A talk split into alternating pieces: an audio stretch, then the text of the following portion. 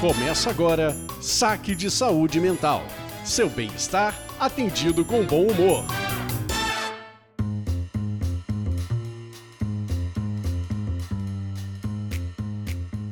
Olá, você está no Saque de Saúde Mental, o seu biscoito de saúde mental para começar 2022 com muito alto astral. Eu sou a Bianca Dalmaso. E eu sou a Lisandra Brandani. E estamos no mais um Saque de Saúde Mental, o primeiro de 2022, Lisandra. Sobrevivemos à virada do ano. Maravilha! Foi todo mundo aí, quase na terceira dose de vacina, para a gente sobreviver um pouco mais. Então, o Saque é um programa quinzenal, toda quarta-feira sim, quarta-feira não. A gente tá aí nas principais plataformas de streaming, de podcast. E não esqueçam, pessoal, de seguir a gente lá no arroba saque saúde mental, saúde sem acento. E deixa o saque de vocês. Vocês podem reclamar, vocês podem elogiar, vocês podem falar mal da saúde mental, falar bem. E qualquer tipo de grito e de manifestação é bem-vinda para a gente trazer aqui para o nosso programa. Lembrando que você pode participar do Saque Saúde Mental, tanto pelo Instagram, arroba Saque Saúde Mental, lembrando que o saúde é sem acento, assim como por áudio. A gente também agora tem a opção de você falar, comentar, mandar uma pergunta por áudio. Acessa lá. E uma coisa super blaster importante é que a manutenção técnica desse saque é feito pela Seringe Conteúdo e Comunicação. Segue eles também lá no Instagram. E hoje a gente tem uma convidada entrando no mês de janeiro, janeiro branco, e a gente trouxe uma médica psiquiatra. Você apresenta ela, Bianca? Eu apresento. Eu vou ter a honra de apresentar uma psiquiatra incrível. Dona Karina Calderoni é médica com residência em psiquiatria pelo Instituto de Psiquiatria do Hospital das Clínicas da Faculdade de Medicina da USP. Só por isso merece um ó. Oh. Uh. Além de tudo isso, ela é formada em psicodrama e independência química. Segura esse currículo, Lisandra. E se você acha que acabou, nada, velho. Além de tudo, a parte talvez mais incrível disso é que ela é prima do nosso amigo Juan. Oh, que delícia! Oi, gente. É um prazer estar aqui. Obrigada pelo convite. Seja bem-vinda. Muito legal, muito legal. Super bem-vinda, Karina. Seja bem-vinda à família Saque de Saúde Mental. A gente muito já estava aqui conversando antes da gravação, então parece que, né? Então vamos fingir que oi, seja bem-vinda, bom você aqui. Conheci a Karina no casamento do Juan, foi maravilhoso. A gente tava tudo na estica. Nossa, é mesmo. Todas assim, comportadas, né, Bianca? Uma maravilha. No começo, né? Bom. Porque pós aquele almoço. e a Lisandra tava lá também. Ah, Lisandra também. É. Ah, é, madrinha também, é. tudo, é. Então, gente, vamos chamar Saque News. Saque News.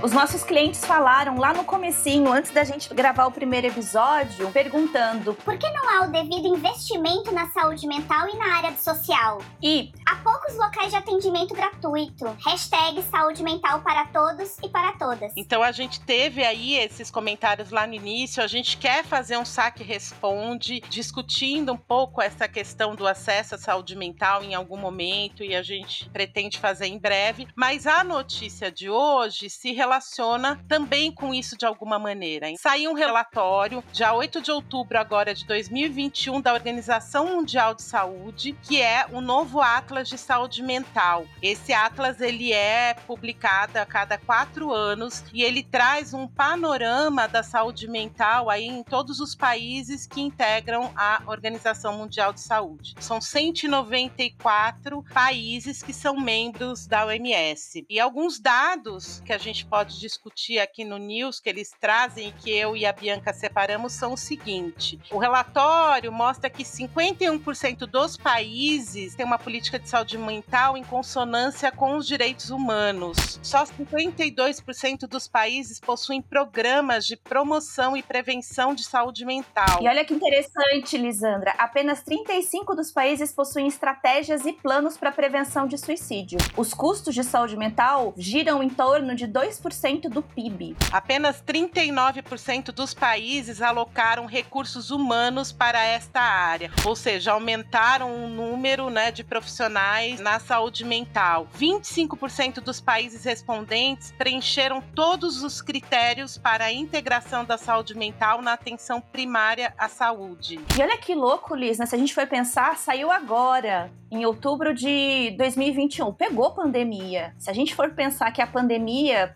falava-se né, que a quarta onda era uma onda de saúde mental, né, com aumento dos transtornos, e a gente está falando de estresse pós-traumático, pânico, ansiedade, depressão. Só 39 colocaram recursos humanos nesse setor. 70% dos gastos do governo com saúde mental foram alocados para hospitais psiquiátricos e não, como a gente falou acima, na atenção primária à saúde. Ou seja, os gastos em saúde mental ainda não respondem a uma reforma psiquiátrica então, isso também é um dado bem alarmante. Quer dizer, você investe né, nos hospitais psiquiátricos ainda e o maior número de dinheiro investido ainda é nesse setor. E que loucura também pensar, porque a reforma psiquiátrica ela não foi só no Brasil, ela foi internacional. Ela, ela começou, na verdade, na Itália, foi ganhando proporções na Europa, Estados Unidos e chegou no Brasil. E ainda assim a gente investe em políticas de tratamento, vamos dizer assim, né? Que quando a pessoa já teve algum tipo de comprometimento na saúde mental dela, o aparecimento de transtornos psiquiátricos. A gente não investe em saúde mental, a gente investe quando eu preciso recolocar no mercado de trabalho. É, eu acho que é importante a gente explicar para os nossos ouvintes, né, que nem todos são da área psi, o que, que é a reforma psiquiátrica, em poucas palavras. Verdade. Porque no outro programa a gente levou uma bronca que a gente usou muito termo técnico. Ai, o produtor! então, é, a gente tem, né, falando em poucas palavras, uma história, se a gente olhar para a história da loucura, que todas as pessoas que de alguma forma não se adequavam a um conceito de normalidade, ou que era é, esperado das pessoas nas suas épocas e na sua cultura, eram pessoas que eram excluídos, colocados à margem e sofriam algum tipo de prisão, encarceramento. E aí a gente está falando do, e eu estou fazendo aspas aqui, dos loucos, dos leprosos, das mulheres adúlteras. E se a gente for pegar a história no Brasil, Barbacena, se a gente for olhar só o hospital de Barbacena, eu tô falando de políticos rivais, eu tô falando de amantes de políticos ou de pessoas muito ricas, eu tô falando de filhos que não foram aceitos pelos pais, então a gente vai dizer meio que bastardos também estavam lá, moradores de rua, dependentes químicos, dependentes de álcool, prostitutas, enfim, qualquer coisa que eu olhasse e falasse não quero. É, o que impressiona é saber que agora no relatório atual de 2021 ainda a gente veja que o gasto do dinheiro público ainda esteja em políticas deste tipo e não trabalhar aí com tratamentos ambulatoriais, hospitais dia, prevenção, promoção da saúde mental. Esse foi um dado que me assustou bastante. Uma coisa interessante que talvez eles indicam como um bom dado, mas assim, um bom dado vai pensar só agora, né? 55% dos planos de saúde passam a incluir a cobertura para o tratamento de algumas condições específicas de saúde mental, como depressão, esquizofrenia, tudo mais. E a gente está falando de um negócio internacional. Se a gente for falar do Brasil, e eu acho que com isso a gente chama o saque responde, esse estigma de saúde mental, esse esse estigma relacionado aos transtornos psiquiátricos atrasa em 10 anos a busca de um profissional adequado e qualificado para a questão de saúde mental. Então, vamos agora para o segundo bloco, que é Saque Responde. Saque Responde.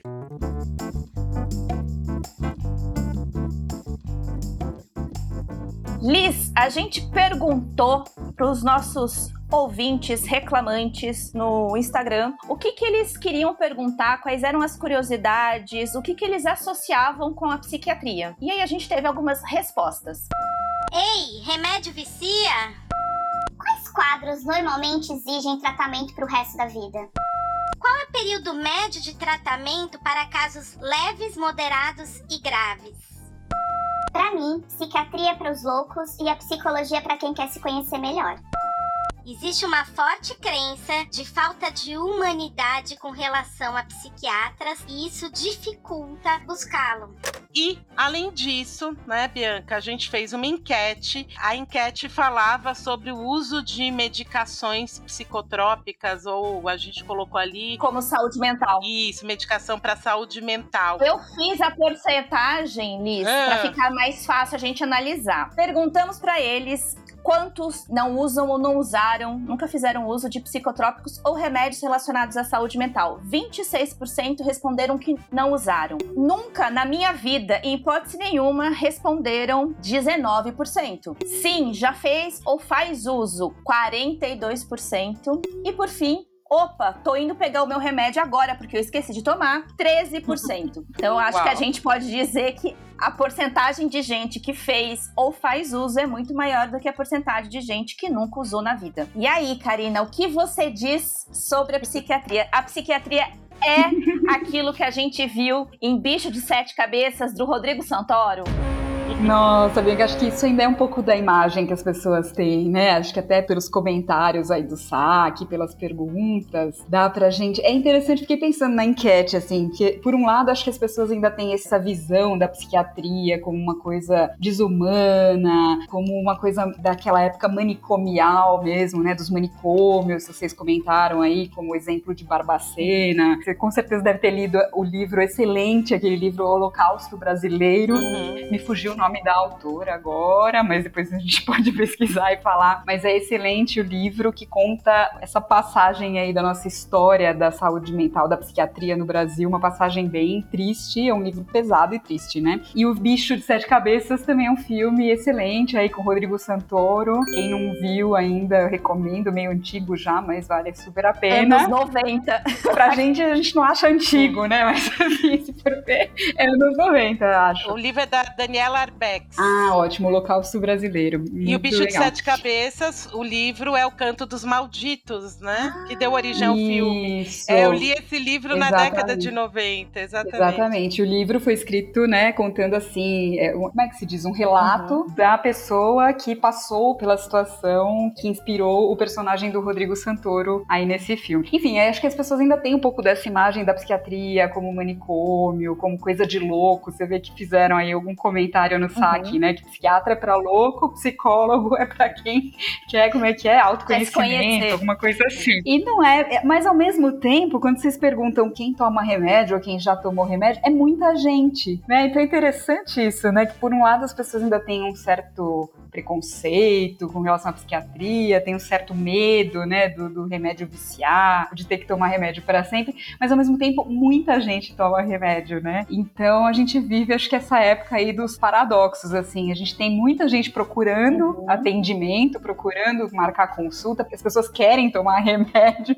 como uma forma aí de aliviar a angústia, como uma forma de buscar uma solução aí para algum sofrimento, né? Como se a solução pudesse ser só a partir do remédio. A gente sabe que não é, embora muitas vezes seja importante a medicação, mas isso geralmente é uma parte pequena aí do tratamento, né? Não é todo o tratamento. E ao mesmo tempo, muitas pessoas ainda têm medo de procurar. Como a Bianca falou, esse dado é, é real mesmo. Assim, a média de demora, né, para as pessoas terem um diagnóstico adequado e para procurarem tratamento adequado é mais ou menos de 10 anos. Então, os estudos mostram isso, né? As pessoas às vezes passam 10 anos já com sintomas, já com alguma questão que poderia ter sido tratada. Não parece muito esconder dentro do, sei lá, do armário, esconder embaixo da cama, embaixo do tapete, do tipo, você faz a, a carinha de tá tudo ótimo, quando nitidamente tá tudo uma bosta. Então é, é que nem aquele amante que você Uhum. esconde no guarda-roupa. E assim, as pessoas elas falam com muito, eu acho que com orgulho, eu posso dizer que as pessoas enchem a boca pra falar de Eu tomo remédio pra hipertensão, eu tomo remédio pra diabetes, eu tomo remédio pra dor de cabeça. enche a boca do tipo, não tem problema. Muitas pessoas até têm uma Uhum. certa identificação com isso. Mas a gente fala de saúde mental, é o amante no guarda-roupa. Quando tem a visita, você esconde. É, mas tem outro lado Uhum. também, né? Porque o que tem de meme, figurinha e piada, né? Traz o meu Rivotril, Uhum. né? E se o laboratório quiser patrocinar o saque de saúde mental, a gente Fica à vontade. tá aceitando, né? Mas é isso. Estão fazendo merchandising né? grátis aí pro Rivotril. Mas o Rivotril todo mundo fala, né? Todo mundo conhece. É o que você falou, tem um monte de meme, figurinha. Na pandemia, então, o que viralizou de figurinha de Rivotril litrão, Rivotril do canudinho. O cachorro com todinho, o cachorrinho chorando. Todo mundo viu essa figura. E eu vou dizer que a, os feedbacks dos saques anteriores que eu mais recebi do Natal foi amigo secreto de remédio. Ah, amigo secreto de remédio. Do, tipo, eu dou fluxetina pro meu amigo e recebo um Rivotril. Nossa, o Rivotril vale duas fluxetinas. é, é, é, é um paradoxo mesmo isso, né? Ao mesmo tempo que a Bianca falou, as pessoas ainda têm medo, têm vergonha de falar que fazem tratamento, que tomam remédio, mas ao mesmo tempo tempo tem todas essas piadas que tem um fundo de verdade, né? O piada tem fundo de verdade, que muita gente tomou, toma ou vai tomar em algum momento da vida algum Mas aí eu né? acho, não sei, Karina, o que você pensa, e aí eu acho que tem uma questão hum. assim. Se eu, sei lá, tenho um diagnóstico de câncer, um diagnóstico, uhum. sei lá, qualquer outro diagnóstico, vamos dizer, diabetes, diabetes né? Como né? a Bianca falou. Eu acho que passa uhum. para as pessoas, eu acho que simbolicamente, assim, eu não tive culpa, eu fui acometida, eu fui vítima de uma doença. E quando as pessoas uhum. falam de uhum. saúde mental, é, parece que tem a ver com a vontade da pessoa. As pessoas uhum. se culpabilizam. E eu vejo isso muito na clínica. Né, eu não tô fazendo o suficiente, uhum. ou eu deixei isso acontecer comigo. Então, parece que quando a gente vai falar de saúde mental, a culpa é do sujeito. Uhum. Então, é muito mais fácil, em termos de aceitação, você aceitar algumas doenças, entre aspas, físicas, do que um diagnóstico diagnóstico psiquiátrico. Eu não sei se você concorda com Nossa, isso. eu vejo isso, é, concordo plenamente, assim, é uma coisa que a gente vê muito mesmo na clínica, na prática. Os pacientes, eles quase, assim, pedem desculpas por estar ali procurando consulta, por estar aceitando tomar uma medicação, porque é isso mesmo, assim, as pessoas vêm se sentindo culpadas como se fosse uma...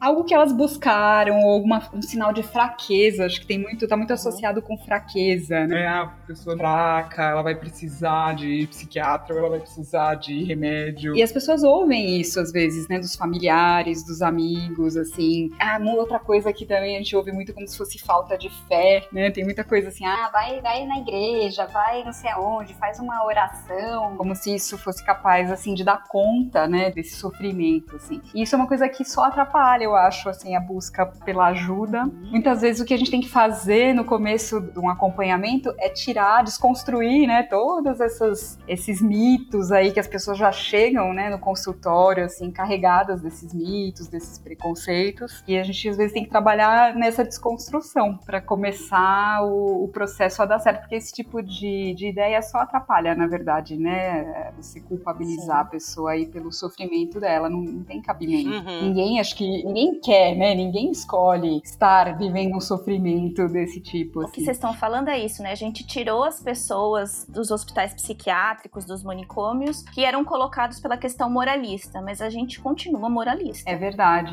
Bianca, é verdade. Quando vocês estavam contando essa parte da história, né, das pessoas que ficavam à margem da sociedade, eu estava pensando também justamente nisso. Acho que acho que a reforma psiquiátrica trouxe bastante avanço nesse sentido, né, da gente descentralizar o tratamento daquela coisa do hospital para outras formas de tratamento ambulatorial, multiprofissional e tudo mais. Mas mas a gente ainda está carregado de preconceito. E quanto será, né, que as pessoas, será que elas não estão vivendo à margem da sociedade? Mais, as pessoas, pelo menos as pessoas com transtornos mentais graves. Eu acho que alguns transtornos mentais, como quadros de ansiedade, pânico, depressão, esses já estão um pouco mais assim, acho que as pessoas já têm um pouco mais de conhecimento ainda, acho que está avançando mais nesse sentido, são quadros mais comuns, todo mundo conhece alguém que já teve depressão, que sofre de ansiedade, mas assim, transtornos mentais mais graves, né, quadros psicóticos ou transtorno bipolar mais grave, assim, eu acho que ainda as pessoas não estão no hospital, mas ainda estão talvez se escondendo aí no armário como você falou, embaixo do tapete, enfim. Acho que a gente ainda tem muito a avançar nesse Eu sentido. escutei esses tempos no, no ambiente de trabalho, né, falando sobre letramento em saúde mental, que eu acho que é interessante, né? A gente não tem letramento em saúde mental. Quem é da área da saúde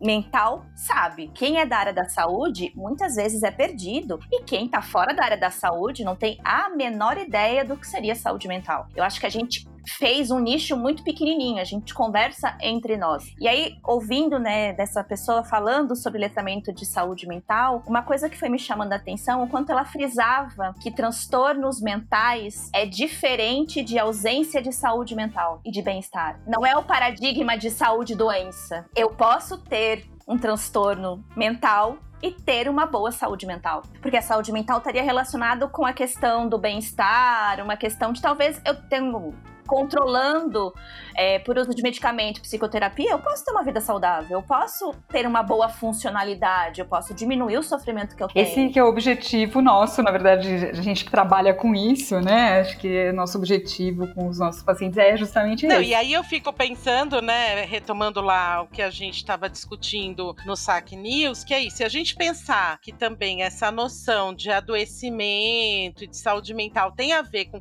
também com contexto cultural e muito a ver, o que, que a gente vai dizer dessa cultura hoje? Que o trabalho muitas vezes é super adoecedor, e aí a gente está falando de um janeiro branco que fala de olhar para a saúde mental dos indivíduos e das instituições, porque fica essa luta, né, do sujeito indo no seu psiquiatra, fazendo sua psicoterapia, fazendo tudo certinho, mas uma sociedade que é adoecedora em vários âmbitos. Trabalho adoecedor, o excesso de rede social pode ser adoecedor, então tudo que está no nosso entorno, né, vai afetando e aí, como a Bianca disse, né, a pandemia veio para coroar é, se acordar e dormir dentro dessa loucura toda. Isso é outra coisa mesmo que a gente vê bastante também na clínica, assim, no consultório, né? Os pacientes vêm fazer tratamento, fazem terapia, muitas vezes estão tomando remédios para aplacar aí a, os níveis de ansiedade, insônia e tudo mais, mas você vai ver o estilo de vida, né, que a pessoa leva, a quantidade de horas que ela passa trabalhando, a pressão que tem, né? A pandemia mostrou demais isso, né? As pessoas que ficaram em home office e reunião atrás de reunião, sem tempo para almoçar, sem tempo para dar aquela paradinha que no escritório a pessoa ainda para entre uma reunião e outra, vai tomar um cafezinho. Em casa não, né? Uma coisa atrás da outra. Tudo isso acho que tira a pessoa do prumo, né? Não tem como. E é isso que a Bianca falou é interessante, né? Esse conceito, né, de transtorno mental e saúde mental serem diferentes. Porque você pode ter um transtorno mental e ter saúde mental, mas pode ser o contrário também. Às vezes a gente pega paciente, pessoas, né, que vêm como pacientes para o consultório que não estão com saúde mental, nitidamente, não estão em equilíbrio, não estão com a sensação de bem-estar, mas não, nem- não necessariamente elas têm um transtorno psiquiátrico. Muitas vezes é uma questão do estilo de vida que ela está levando, do trabalho que é adoecedor. Eu acho isso tão e legal. da falta de suporte, né? Da falta de suporte, às vezes, familiar, social, um círculo né, de amizades. Então, muitas vezes é isso. Eu tava ouvindo vocês falarem, eu, eu lembrei, tem um dentro das organizações agora, e não agora, né, mas começou há uns 10 anos atrás, 20 anos atrás, uma coisa chamada segurança psicológica, o quanto a organização oferece segurança psicológica para os funcionários. Então, o quanto o ambiente de trabalho é adoecedor, o quanto a pessoa ela pode interagir com os outros, ela pode se colocar, ela pode ser ela mesma, o quanto tem de diversidade. E eu acho que vai nesse estilo do que a gente está falando, né? A gente falava de saúde mental uma coisa indivíduo, mas saúde mental também engloba outras facetas da nossa vida, que tem a ver com o nosso trabalho. Antigamente a gente tinha oito horas trabalhando, oito horas de lazer, oito horas dormindo. Áureos tempos. Hoje em dia a gente trabalha. eu, a- Nossa, dormir oito horas Não, é um dormir oito sonho horas de cons- é um sonho. É um Impossível. sonho, é isso. Ai, mas a gente tá falando de saúde mental, eu vou propor um desafio pra nós três. Eu também não pensei nisso antes. Porque quando, quando eu fui chamada pra falar desse tema de saúde mental agora no Setembro Amarelo, eu não achei uma definição do que é saúde mental. Eu tenho. Você tem, assim, uma definição. Vocês são as donas do saque de saúde mental. Vocês têm que saber, tem que.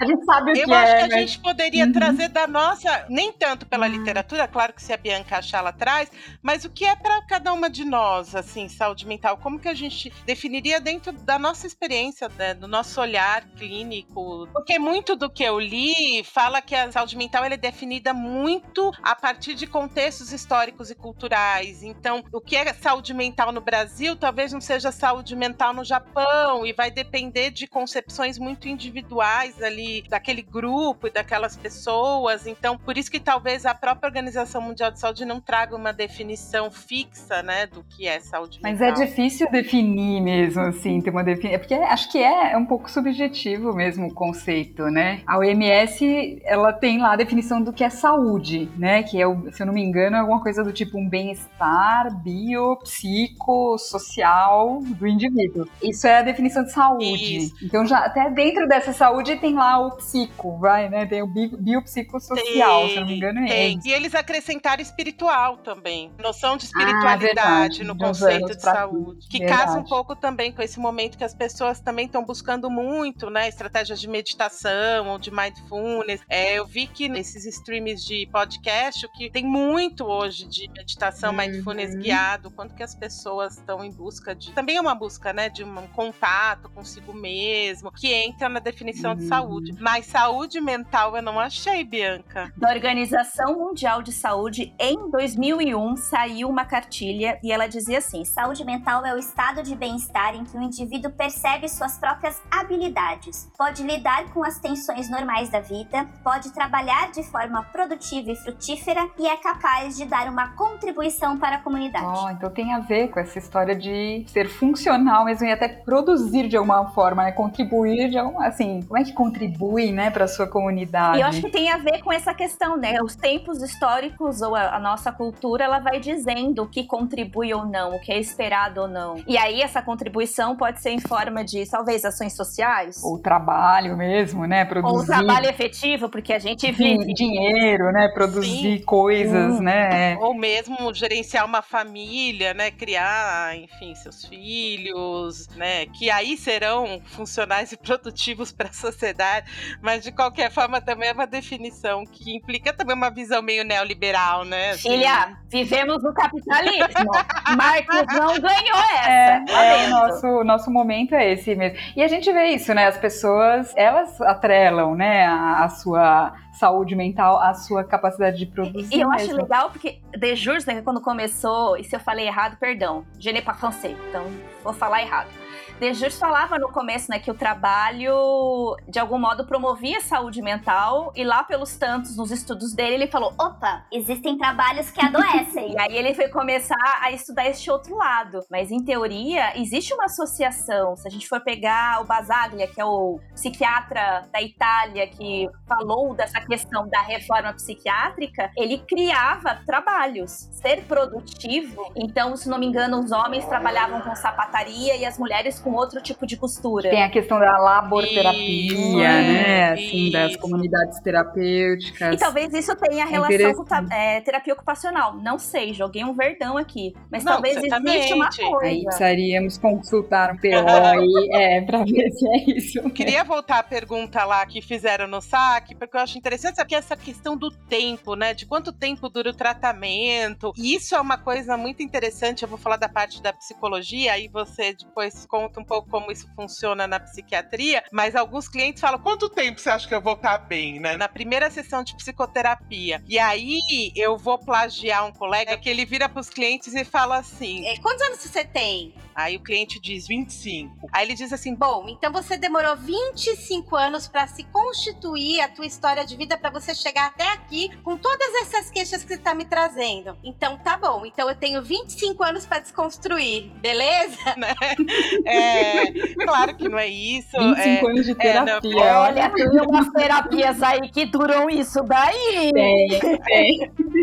Sem dar nomes aí. Mas eu acho que em psicoterapia, e aquilo que eu sempre dizia em sala de aula, a queixa inicial geralmente nunca é a queixa. Ou se é, às vezes ela se resolve em um mês. Você consegue, é, de alguma forma, dar um alívio, mas aí vai aparecendo tantas outras coisas e a pessoa vai mudando e a visão de mundo dela vai mudando, que às vezes a terapia se estende não porque você não resolveu o que ela veio resolver no começo, mas porque outras coisas apareceram ali. Que talvez isso é mais ponto de vista da psicologia, mas não sei muito essa tua visão, Karina, do tempo de tratamento e se tem, como disse lá na pergunta do ouvinte, se tem alguns diagnósticos. Como que era a pergunta, Bianca? Se tinha ah, alguns diagnósticos. É vida inteira. Algumas, ou... Alguns casos que são para tratamento para a vida inteira. Essa é uma questão sempre que sempre aparece mesmo, né? Que os pacientes sempre trazem, assim, geralmente no começo. Em quanto tempo que eu vou ficar bem, né? As pessoas querem saber quanto tempo demora para melhorar. E aí depois, não é só melhorar, depois quanto tempo vai demorar para eu parar o remédio, por exemplo, né? Se é uma situação que a gente prescreveu o remédio. E é sempre muito difícil responder isso. Geralmente a gente dá uma resposta meio sem responder.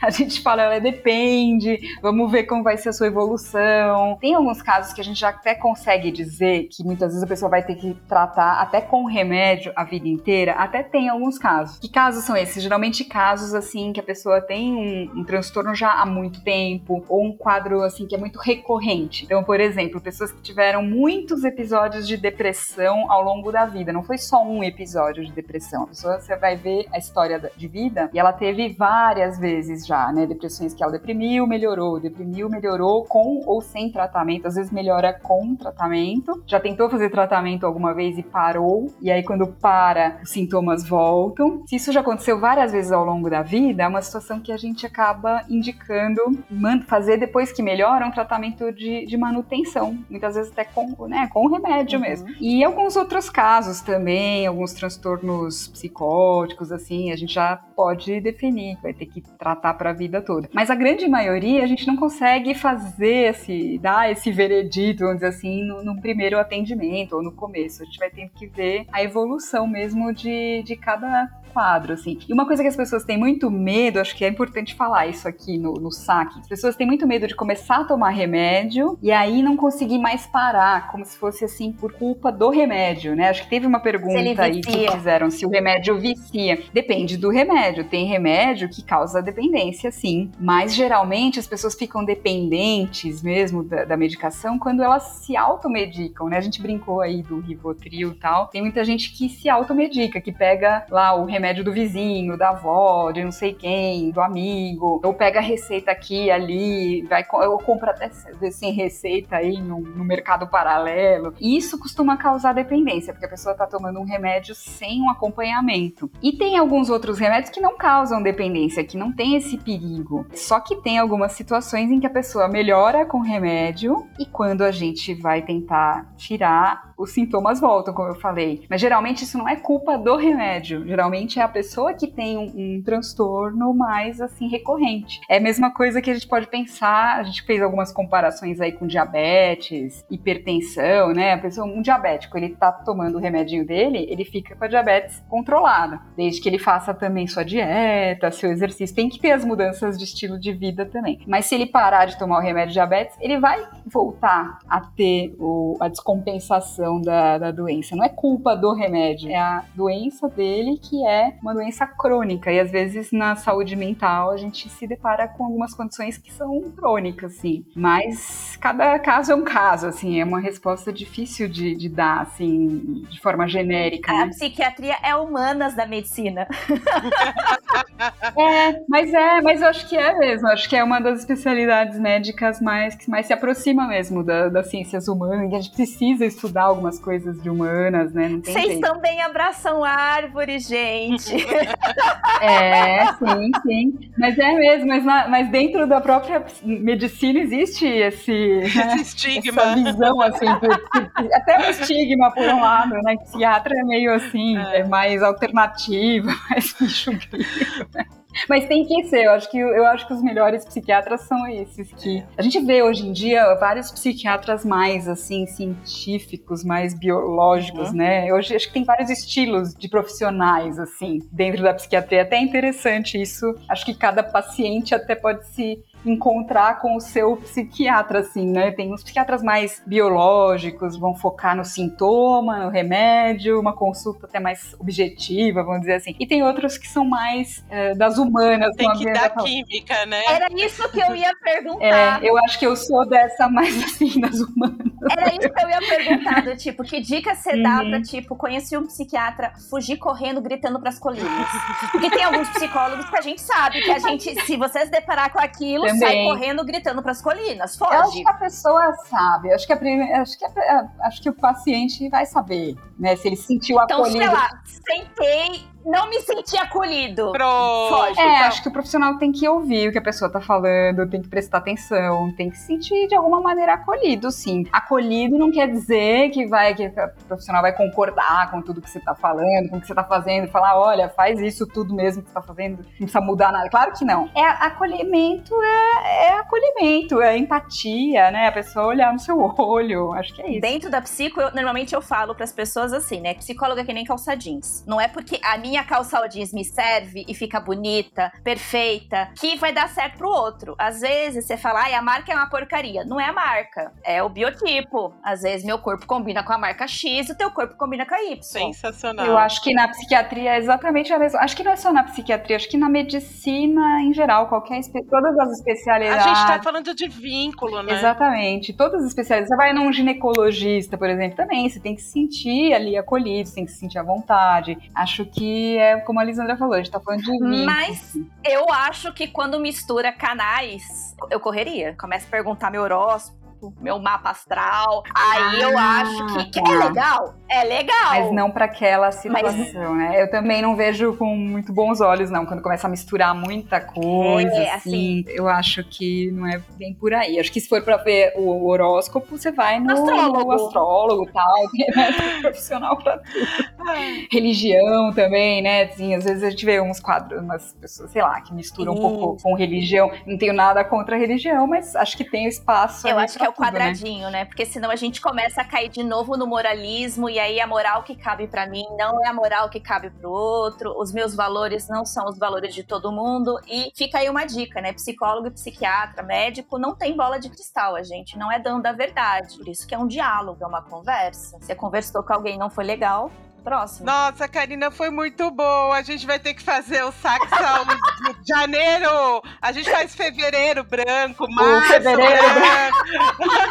Porque senão a gente não vai parar de falar. Muito bom, obrigada. Foi muito gostoso. Tem assunto, né? Que bom que você veio. Ah, que, bom que, bom que você gostou de 1 a 10. Como está a sua ansiedade agora? Zero, abaixo de zero. Tá ah, ótimo agora. Dá pra repetir, dá pra repetir a dose. Adorei. Não, passou super rápido tempo, a gente nem vê, né, passar. E lembrando que esse programa a gente fez por conta do Janeiro Branco, mas assim como o Setembro Amarelo, é pra gente pensar nessas questões o ano todo, e o Janeiro Branco é feito em janeiro, porque geralmente, né, eu li um pouco isso antes do programa, né, mas uh! como é um uh! mês que a gente tá começando a pensar muitas vezes em criar metas, em renovar um ciclo, então é um mês para as pessoas já pensarem que assim como é importante às vezes a gente cuidar do corpo, cuidar da alimentação, a saúde mental tem que vir nesse combo todo como algo não secundário, mas algo principal. E aí um alerta para as empresas, como a gente falou, não adianta a gente pensar só na saúde mental das pessoas individualmente, mas que as empresas pensem em programas de saúde mental para o ano todo também, não só trazer palestrantes ali em Setembro Amarelo, falar de prevenção e suicídio e continuar o ano, né, fluindo. Eu acho que é para pensar o ano todo mesmo. Então, Liz, vamos para o último bloco rapidinhas.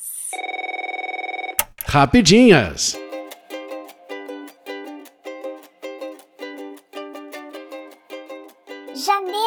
Vermelho, material escolar, IPVA, anuidade do conselho profissional e o resultado da gastança de final do ano. Socorro! E olha que nem viajei. Caro Rudolf perdido. Errou feio, errou rude. Com o preço da gasolina, você ainda tem carro? Devia ter reciclado lápis de cor e os presentes dos parentes e do amigo secreto e ter ido viajar.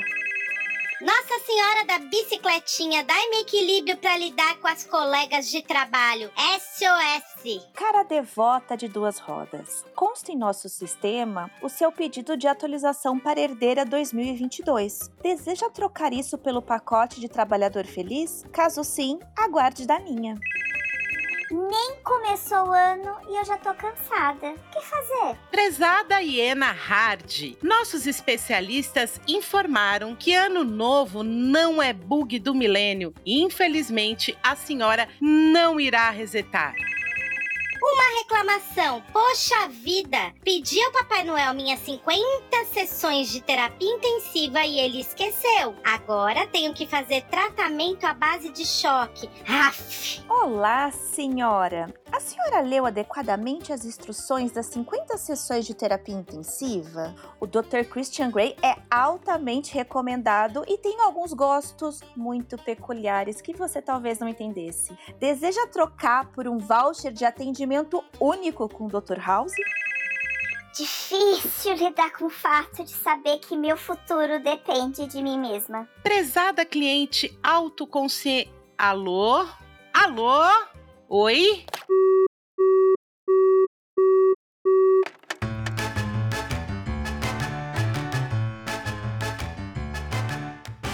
Chegamos ao final do primeiro podcast de 2022. Estamos aqui a cada 15 dias, sempre com um episódio novo fresquinho para vocês. E não esqueçam, gente, de deixar sempre ali no nosso Instagram, arroba Saúde Mental, a sua mensagem, a sua reclamação. E a gente vai estar tá aqui sempre respondendo nos nossos episódios. Então, participa você também do nosso saque. Lembrando, lá no Instagram, saque saúde mental, saúde sem acento. E se você gostou, compartilha, comente nas redes sociais. Se não gostou, compartilha também com os inimigos, que aí você faz eles sofrerem um pouquinho com a gente. E ó, nosso podcast está disponível nas principais plataformas de podcast. E, gente, sigam a gente, né, no Spotify ou na plataforma que vocês utilizam. E se puderem, avaliem, classifiquem o nosso podcast com uma nota 5. Agora eu tô parecendo Uber aqui, né? Feliz ano novo! Me avalia com nota 5! Ai, amores, até daqui 15 dias, beijocas com sabor de pipoca.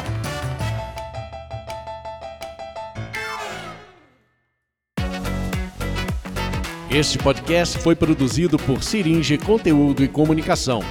Conheça siringe.com.br.